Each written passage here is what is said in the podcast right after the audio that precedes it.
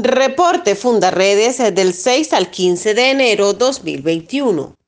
El Instituto CASLA presentó ante la OEA el informe anual sobre los crímenes de lesa humanidad ejecutados por las autoridades venezolanas y documentados durante el año 2020, así como los nuevos patrones y centros clandestinos de tortura, además de incluir un capítulo sobre la responsabilidad de Cuba en la planificación de la represión e inducción de los crímenes perpetrados en Venezuela.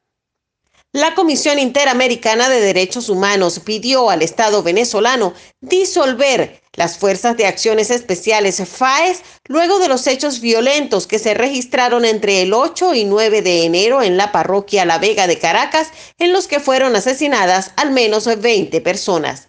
La CIDH insta al Estado a investigar con la debida diligencia estas muertes y a sancionar a quienes resulten responsables. El Estado venezolano impuso medidas contra siete medios independientes que investigan su corrupción. El presidente del Sindicato Nacional de Trabajadores de la Prensa, Marco Ruiz, aseguró que se criminaliza la cooperación financiera internacional a los medios de comunicación y a las ONG. Fundaredes documenta a diario las vulneraciones de derechos humanos que ocurren en Venezuela durante la pandemia por la COVID-19. En este sentido, la organización rechazó el nuevo acto de intimidación por parte de las autoridades nacionales contra los defensores de derechos humanos, manifestando su preocupación por el aumento del hostigamiento y la persecución contra las ONG en Venezuela exigiendo a la vez el cese de la criminalización del trabajo humanitario.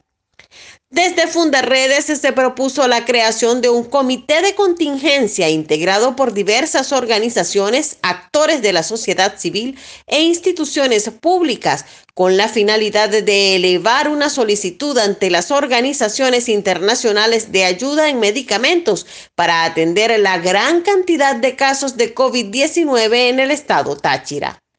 En Zulia, según el balance más reciente de una unidad de verificación de datos cotejo.info, unas 232 mujeres fueron asesinadas en el país hasta el 15 de diciembre de 2020.